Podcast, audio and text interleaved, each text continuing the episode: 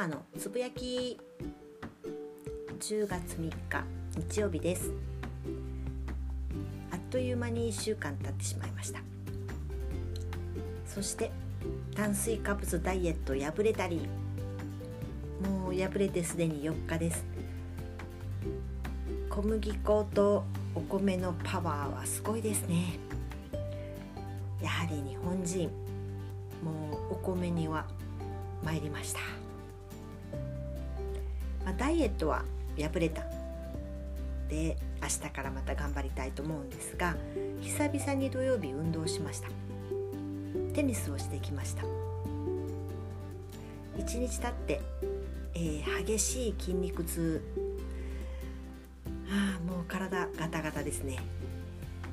えー、ちょっとずつまた運動量を増やしていこうと思います。そんな中日曜日はずっと家にこもって浮世絵の、えー、補修作業をやってました。通常は絵の講師をメインにしてるんですが間の、ま隙間時間で和とじ本や浮世絵の修復の仕事をしてるんですけども今回は、えー、江戸時代のオリジナルの浮世絵の補修作業でした。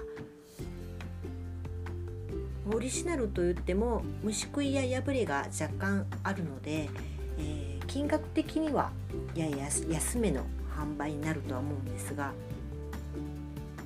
でその虫食いとか破れを補修するのに使う和紙というのが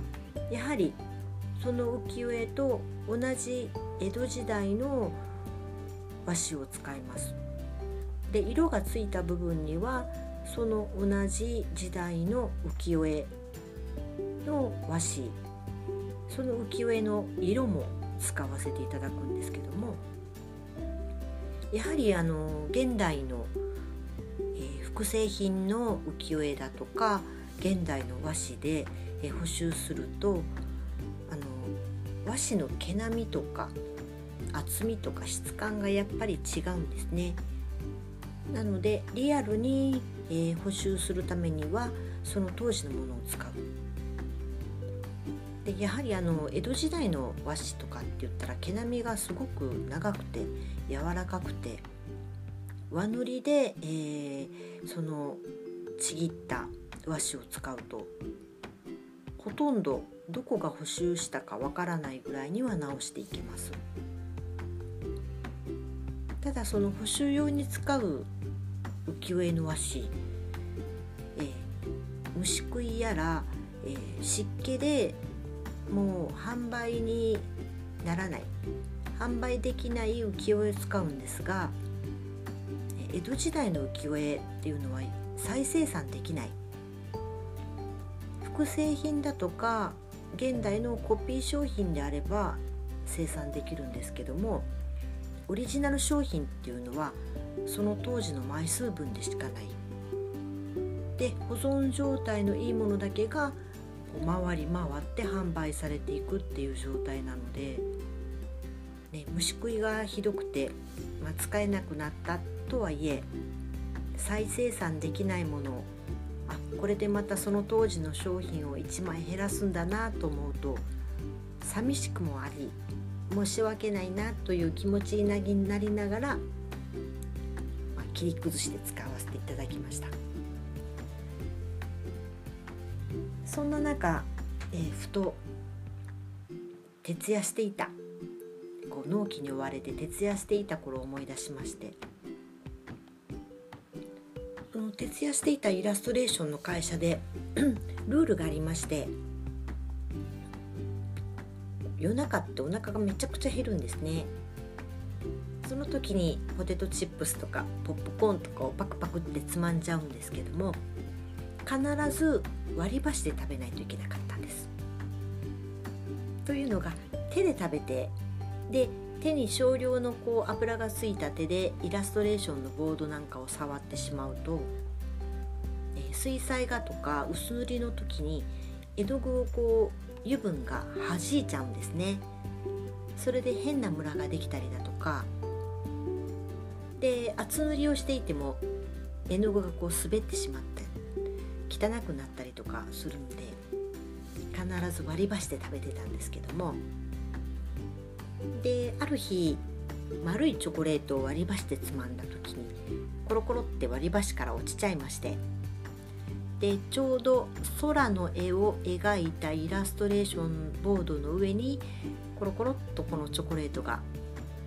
落ちちゃいまして。でその時にまあ徹夜だったんでね 脳もちょっとおかしい状態だったんですけどもあ青空の中にチョコレートがこんなにリアルに描けるんだ。まあ実際本物のチョコレートが空色の上に乗っかってるだけなんですけどもあチョコレートだと分かるなと。リアルだなっていうことで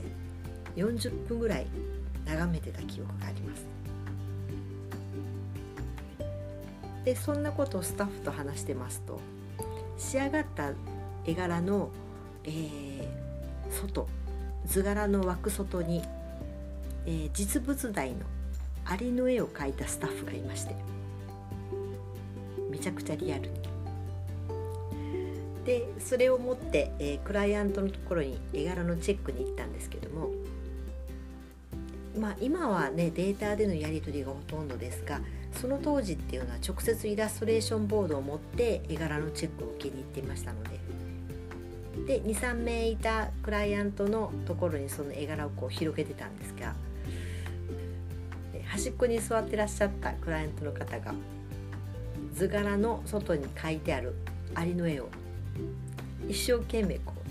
う振り払おうとして手でパッパッと 振り払おうとしていたのを見て本物のアリと間違って振り払おうとしているっていうのがもうおかしくてこれぞリアルイラストレーションだと思いましたね。はい、楽しい、え打ち合わせになりました。でそんなことを思い出しながら、うんまあ、一日家こもりをしてたんですけども。ということでえ本日の好きなもん。お菓子あんまり買わないんですがマシュマロ好きですね。何でしょうね。めちゃくちゃ美味しいっていうわけでもないんですがあの見た目のふわふわ感とあとふわふわした食感。パクッと食べるとねちょっと幸せな気分になれますね。キャンプとかに行く時は大きめのマシュマロを買っておすすめは、えー、海外のちょっと固めの海外もののマシュマロがおすすめなんですけどもそれを串に刺して、えー、火でこう炙る。でふわとろりになった状態までまあ炙りながら育ててふわとろで食べる。あとは家でカフェラテの上に小さめのマシュマロを浮かべてふわチュルで飲むで最近はおしゃれなマシュマロ屋さんだといちご風味とか桃風味のちょっとしっとりとした、ね、可愛らしい色をしたマシュマロも売ってますしそれを冷やして食べるのもちょっと幸せですね。こうね炙ったり冷やしたりしてで食感がちょっと違うところを楽しむ。でマシュマロって1個食べると物足りなくってもう1個食べようかなっていうような気になりますね。昨日もその、まあ、昨日の夜から始めた仕事日中マシュマロを食べながらであと元気が出るオーディション番組かねあのオーディション番組が好きでオーディション番組を見るとこうやる気が出ると言いますかあ頑張ってるなっていうのをね、